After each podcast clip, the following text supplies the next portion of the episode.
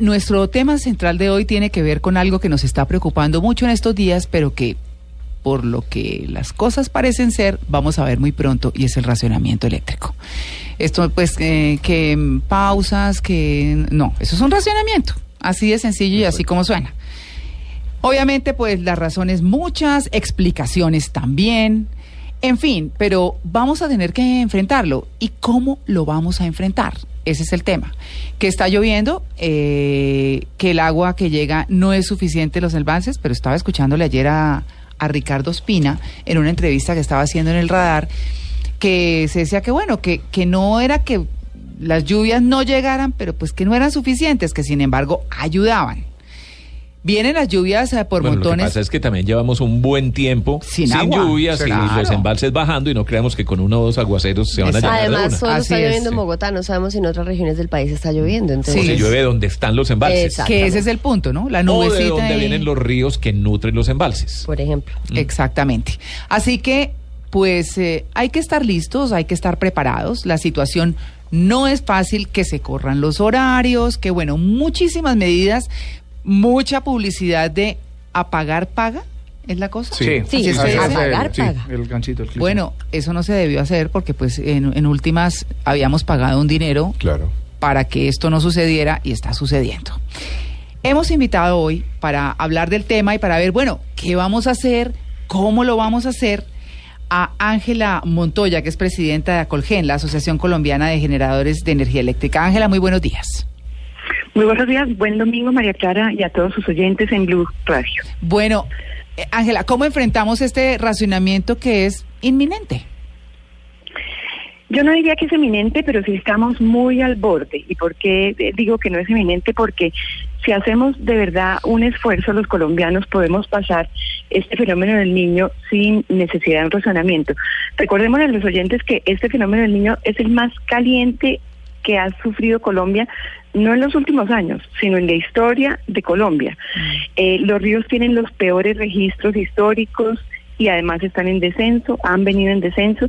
Hoy ellos en su programa que decían que está lloviendo, evidentemente llevamos tres días de lluvia, pero es que tres días de lluvia no nos solucionan el tema de un fenómeno del niño que inició en marzo del 2015. Entonces, básicamente tenemos que hacer un gran esfuerzo para ahorrar. No es que hayamos eh, pagado la energía y que hoy no la tengamos, la energía existe. Nosotros tenemos suficiente energía, eh, hoy en día hay una instalación energética en Colombia de 16.500 megavatios y consumi- consumimos alrededor de 12.000. Tenemos un superávit. Lo que pasa es que como nosotros somos un país, Colombia es un país mayoritariamente hidráulico, es decir, nuestra generación es mayoritariamente eh, con el agua, básicamente al eh, tener los, las afluencias de los ríos y los embalses tan bajitos, esa generación se modifica y pasamos a ser mayoritariamente térmicos.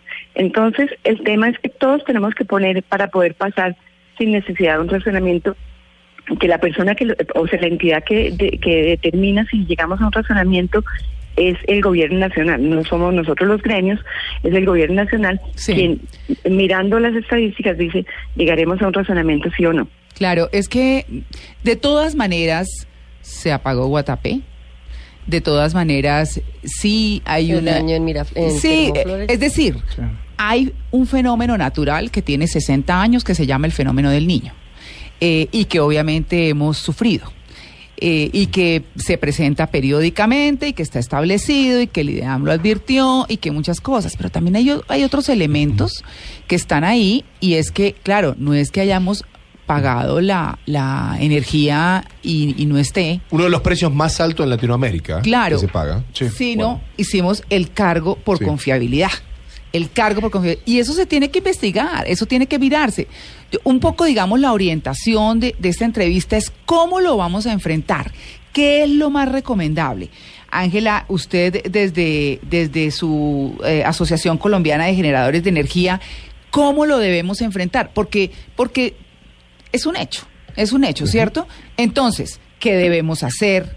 ¿Qué no debemos hacer? Eh, ¿Qué debemos comprar o qué debemos tener a mano para poder enfrentar ese racionamiento? Bueno, eh, eh, eh, la buena noticia para ustedes en radio es que uno de los electrodomésticos que menos que menos consume energía es un radio, que eh, básicamente el consumo es como de 15 vatios. Mm. Si ese lo comparamos a, a un aire acondicionado, estamos hablando de que el aire acondicionado consume 2.900.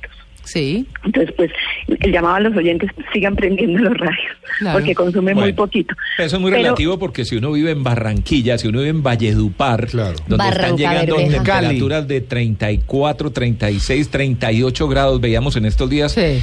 eh, no es tan fácil decirle, ¿sabe qué? Prenda mejor un bombillo, apague el aire acondicionado. Pues, Sí. No, no, no, hay que, hay que explicar claramente. Aquí nadie está diciendo, ni el gobierno nacional ni nosotros estamos diciendo que las regiones calurosas del país apaguen los aires acondicionados. Eso no, no, no se está diciendo. Pero el uso del aire acondicionado puede ser eficiente. Usted con bajarle dos grados, dos grados al aire acondicionado, le está Ah. bajando el 40% del consumo. Ah. Cuando usted está usando la televisión, le baja un poco el volumen y le está bajando el consumo. Nadie en este país ha hecho un llamado a que en la, en la costa se apaguen los aires o los abanicos. Nadie está diciendo que apaguen los televisores ni usen menos el extractor de jugo. Lo que se está enseñando es haciendo una pedagogía para que el uso sea eficiente. Hay personas que usan la plancha y la dejan conectada a baja temperatura mientras planchan, eh, no sé, el volumen de ropa que tienen para planchar. Eso está haciendo un uso ineficiente de la energía. Muchas mujeres utilizan el secador de pelo, Bueno, acaban de secarse el pelo y lo dejan conectado. Mm. Ese es, no importa con, o sea, no es suficiente con apagar el, eh, el secador de pelo. Hay que desconectarlo de la pared. O sea, entonces, eh, perdóneme la interrumpo. Entonces, para, para pedagogía de nuestros oyentes, porque digamos que esa es la intención de esta entrevista. Sí, el ABC. Exacto. Entonces, no dejamos, por ejemplo, los cargadores de los celulares que aunque no tengan el celular conectado, no los dejamos conectados. Porque generan consumo. ¿Cierto? No dejamos los secadores de pelo conectados porque también generan consumo. Así ¿Es así? apagado. No. es correcto. Cualquier electrodoméstico Sí. que no, eh, eh, independiente de que esté apagado, Mm. si está conectado a la pared, sigue consumiendo energía. Ah, bueno, tiene una El resistencia. llamado sí. es a de- desconectar Mm. cualquier electrodoméstico, la licuadora, el extractor de jugos, El horno obviamente, microondas. La ¿cuáles consola. no se desconectan? Mm. ¿Cuáles no se desconectan? No se Sí. desconecta un, un equipo de refrigeración, no se La desconecta nevera. una nevera, Claro. no se desconecta un aire acondicionado. Mm. Porque son equipos que consumen mucho más hasta llegar a su temperatura eh, requerida. Entonces, ningún equipo de refrigeración se desconecta, ningún equipo de aire acondicionado se desconecta. Ángela, ¿Eh? Eh, Sí. escuchaba- le escuchaba atentamente y me dice que Colombia tiene energía, entonces ¿por qué le estamos comprando a Ecuador? En donde si Ecuador ponemos en el mapa de Colombia alcanza tres, cuatro, hasta cinco veces. Excelente pregunta. Nosotros somos exportadores de energía. Eh, por lo general le vendemos a, a- Ecuador. De hecho, hace unos cinco años nosotros en Colombia eh, fuimos, le, le suministramos alrededor del 15-16% del consumo total, de la demanda total del país. ¿Por qué le estamos comprando hoy?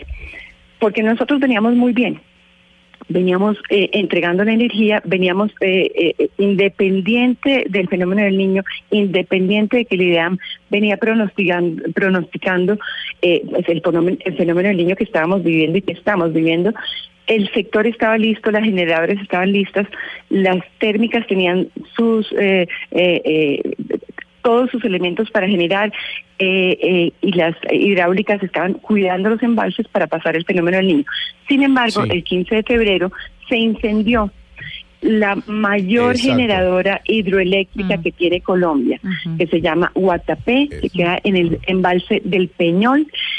Y esa, esa generadora no solamente sufrió el daño, esa central, sino que en ese embalse Que- tres generadoras Claro, adicionales que las tres alimentan generaciones de abajo. Exacto, las tres que están más Entonces, son abajo. cuatro, Mm, eh, cuatro total. centrales eh, hidroeléctricas. Nunca en la historia de Colombia se había quemado, se había incendiado, se se ha siniestrado de esta manera Eh, una central de generación hidráulica. Ángela, y estuve, se eh, incendió. Ángela, estuve con Carlos, con, con Erazo Calero, ¿no? Quien es el viceministro de Energía el, el día jueves, y él justamente hacía manifestación sobre esto, que bueno, a la, la tormenta que está, encima se le suma este tema de Guatapé, pero que el agua está para generar esa energía, esa agua está en el embalse, pero hasta tanto arreglen esa planta, esto va, esto va a llegar al mes de mayo. Bueno, sí, pero... o sea, eh, o sea eh, el tiempo, esto hay que decirlo, el, mes- el mes de mayo. Entonces, ¿qué hace la gente entonces de acá al mes de mayo para, por supuesto, además de, de desconectar, el, la- qué otras cosas deberían hacer las empresas y la gente del común, del normal? Digamos una cosa, el, di- el, el, eh, eh, la discusión sobre lo que pasó y lo que no y toda la cosa, pues obviamente es amplia. Y ese es otro tema. Y es otro, otro tema. tema. Mm. Lo que queremos acá, Ángela, es saber la gente cómo va a enfrentar el apagón. Así sea de una Sí. hora, una restricción. Entonces, estábamos hablando de desconectar los elementos que pueden estar desconectados y que siguen consumiendo energía.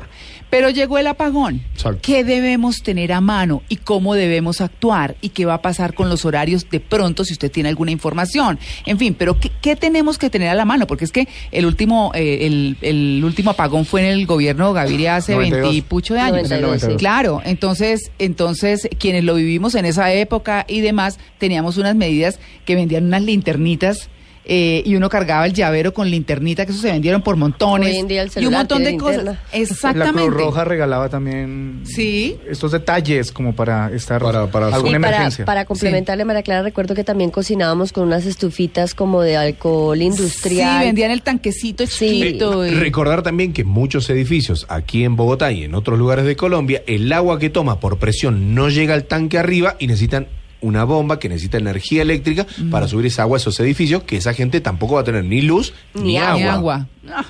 Bueno, entonces, ¿cómo hacemos, Ángela?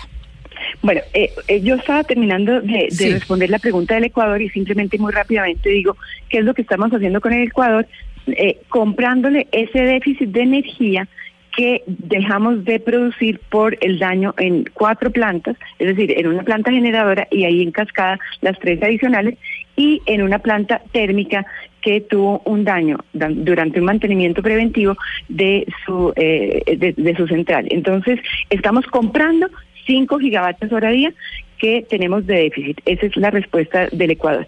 Ahora bien, ¿qué debemos hacer? Eh, eh, realmente es mucho lo que debe- lo que podemos hacer los ciudadanos del común, los eh, eh, por ejemplo, hay una línea que se mm, que se activó para eh, eh, anunciar o denunciar más que anunciar denunciar el derroche Mm. es una línea telefónica que se llama el, es el 01 8000 95 25 25 ¿Qué, ¿Qué es lo que pasa? Nosotros estamos viendo que sí, el, el llamado a ahorrar está siendo más o menos eficiente, pero fíjese que enero, el llamado a ahorrar no se inició ah, en este momento, no se inició en el mes de marzo, se inició en el mes de noviembre. Diciembre tuvo un incremento y todos entendemos que vienen los alumbrados navideños y viene Navidad, etcétera. Pero enero tuvo un incremento, febrero tuvo un incremento. Es decir, los colombianos no estamos ayudando a la situación del fenómeno del niño. Y le puedo poner muchos ejemplos de muchos países vecinos, europeos, etcétera, que ante adversidades los ciudadanos, la industria y el comercio, todos se ponen de la mano para evitar, evitar un apagón. Entonces, eh, pues claramente eh, eh, llevamos cuatro días con un, eh, ahora sí, un ahorro. Desafortunadamente, iniciamos con 4%, con 1%, subimos al 4% y ya bajamos al 3.9%. Ah. Entonces, sí, el llamado es, pues todos conscientemente, aquí no se trata de sacar culpas, sí, evidentemente después del fenómeno del niño, cuando pasemos este, este chaparrón, si se puede el término coloquial, busquemos culpables si la idea es buscar culpables. Analicemos el sector eléctrico si es un eh, eh, eh, eh, sector eficiente, serio, robusto, como lo hemos dicho y yo lo vengo insistiendo. Analicemos el gobierno, los ministros y demás. Pero mi llamado respetuoso a todos los oyentes y a la mesa de trabajo es que le pongamos, eh, digamos, un esfuerzo importante para ahorrar, para evitar esos razonamientos. Ahora, apagón en el país como existió en el año 92 y 93, no va a haber. No vamos a tener un apagón, eh, a menos de que otra central tuviera, una, una central de esa envergadura de ese tamaño llegase a tener un, tener un siniestro, imposible que seamos tan de malas. Pues digamos que Pero- el apagón no será de la extensión en horas que fue en esa época, pero sí va a haber un apagón chiquito. Eh, sí, entonces eh, eh, expliquemos un apagón y un razonamiento. Entonces el apagón quiere decir que como en el año 92-93, porque en ese momento eh, eh, eh, específicamente en Colombia, ¿qué fue lo que pasó? Que no, ten- no contábamos con la suficiente energía, no teníamos suficientes plantas de generación construidas en el país. Entonces el país se apagó porque no tuvo la suficiente energía. Hoy, eh, tantos años después, se han construido muchísimas plantas de generación eh, eh, y básicamente esperamos, ojalá, eh, pasar el fenómeno del niño sin el apagón. Ahora sí, el racionamiento. ¿Quién define el razonamiento? El gobierno nacional. ¿Cómo sería ese razonamiento? Ellos definirían, el gobierno definiría con los distri- distribuidores comercializadores, ese no es mi gremio, yo estoy en el gremio de la generación eléctrica, los distribuidores eh, comercializadores que son los que llevan la energía hasta el, hasta el hogar, hasta la industria, hasta el comercio, se sentarían y mirarían si es necesario por un déficit de potencia, si no ahorramos, eh, eh, hacer un corte programado una hora al día, media hora al día, y no, no en todo el país, en ciertas regiones que demuestren o muestren que tienen un, un, déficit de potencia.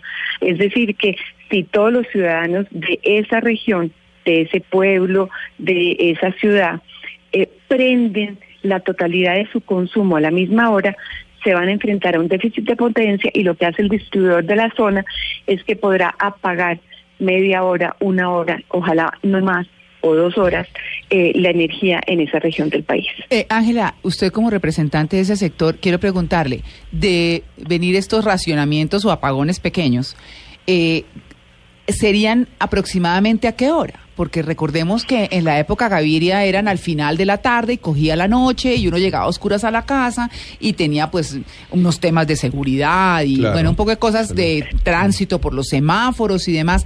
Yo le quiero preguntar ahí es, ¿ustedes estiman que cuál es la hora conveniente para tener ese apagón? O sea, 5 de la tarde, 7 de la noche, Los ¿cuál es la picos de hora? consumo. No, acordémonos que en el 92-93 no fue una horita ni dos horitas, No, sino por eso. fueron cinco o seis horas continuas. Al Pero final de la noche, evidentemente, de la tarde. eh, eh, claramente se va a buscar que no sea en esas horas si se llega a, a definir un razonamiento. Pero yo yo no podría contestar esa pregunta porque no lo han determinado todavía, no han diseñado el esquema, no han decidido si lo No, van a pero hacer. ¿cuáles son las horas Entonces, de más consumo, de mayor consumo ah, para decir uno... La respuesta Claro, Barranquilla es clara. 34 De grados seis al a mediodía no- lo más seguro. Ajá. Sería la mayor no, consumo. No, de 6 a 9 de la noche Ajá. en todo el país son la- es la hora de mayor consumo en el- la totalidad del territorio colombiano. De De, seis a 6 de la tarde a 9 de la noche. E- ese, es, es- ese es el momento en que si llegamos a nuestras casas, la idea no es decirle a la gente no prenda la luz, no prenda la televisión, no prenda la licuadora. No, ese no es el llamado.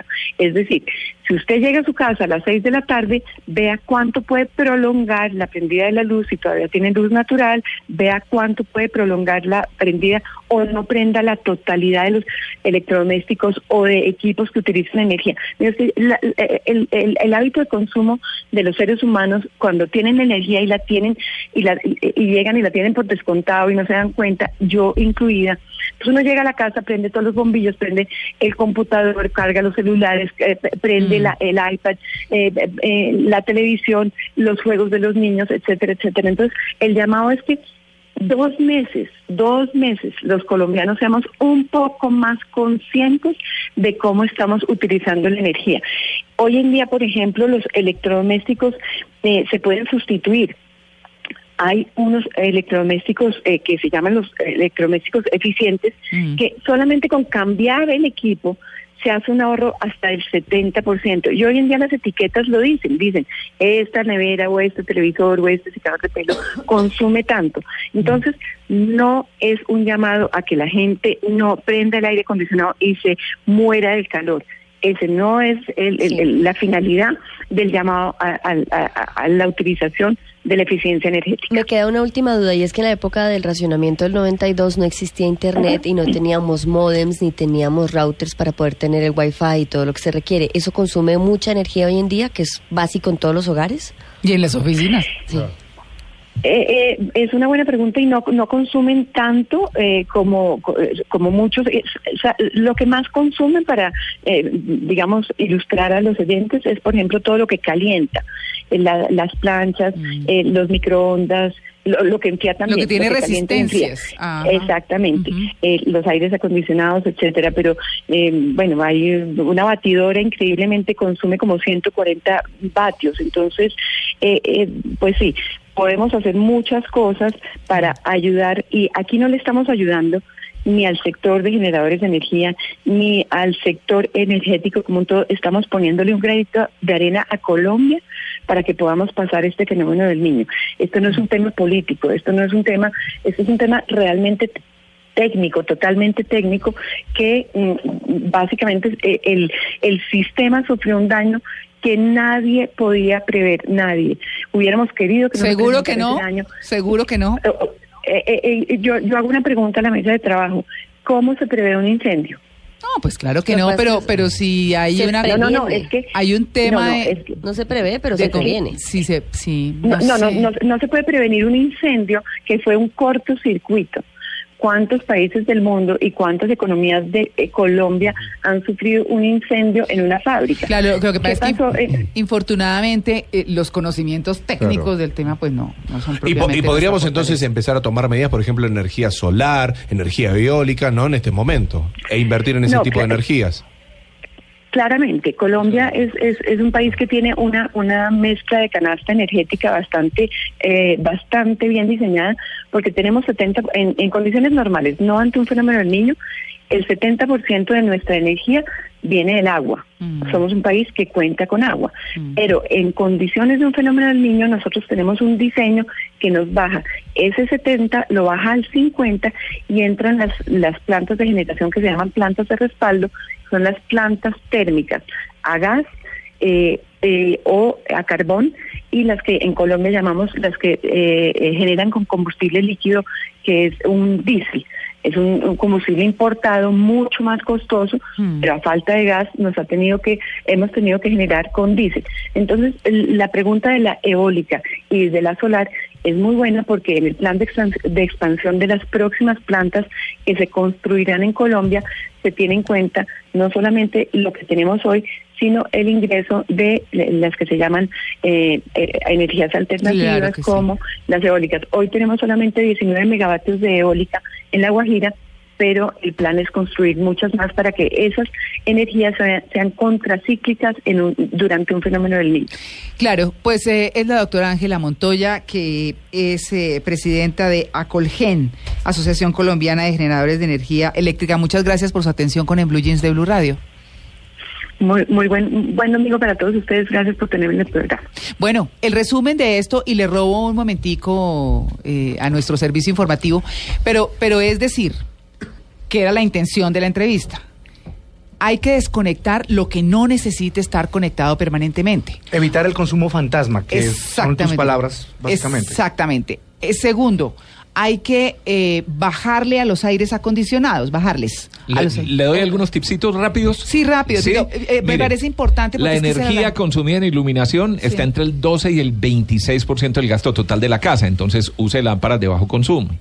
Eh, recuerde apagar la luz. Cuando salga de cualquier sitio, apague la luz, y como los viejitos. desconecte y desconecte cargadores de celulares, cargadores de tabletas, cargadores de Pero oiga computadores. esto, María Clara. Sí. llene lavarropas para cada lavado. No haga Claro. cargas chiquitas. Mm. Cuando vaya a ser lavado en una lavadora, llénela toda. Toda. Ajá. Lave todo lo que pueda. Tape las ollas. Cuando está cocinando, tape la olla, porque se cocina más rápido, consume menos energía y está más rápido. Claro. Descongele el freezer. Muchas veces el, el congelador de la, de la nevera pasa años sin que lo descongelen y entonces se vuelve muy ineficiente. No use el inodoro como, como tarro de basura. ¿Cómo así? Claro. Pues gente que echa basura en el inodoro, Otras lo cosas. suelta y Sí. lo demás. No, no, no, use los tarritos de basura. No, no Mm. use el inodoro como, Ah, como tarro de basura. Ya, ya. Apague el computador si no lo está usando. Sí. ¿sí? Exactamente. Y desconecte el cargador, porque el cargador sigue eh, transformando la energía. Secador, Televisor. plancha, pal Miren los sellos de la nevera que estén buenos. Muchas veces los sellos de la nevera Claro. no están En la buenos. puerta. Entonces se vuelven muy ineficientes la- Sí. la- las puertas se, de la se nevera. fuga la energía. Exacto, se le- trata de eso. sí. Y que tener Bueno, un poco nos quedamos cortos en eso. ¿Qué hay que tener y cómo hay que prepararse? Y de eso depende la hora que definan. Porque si bien es cierto que la, el- la restricción de energía no va a ser igual que en el 92, que teníamos cuatro o cinco horas en las que de verdad salíamos a oscuras de la oficina y llegábamos a oscuras a la casa, pues seguramente en este caso ojalá sea mucho menor y eso parece indicar todo. Entonces, dependiendo de esa hora, pues tenemos que tomar algunas medidas. Eso es fundamentalmente. Nos salvamos del quiz. No, mijito, ni se crea. 8 y 5.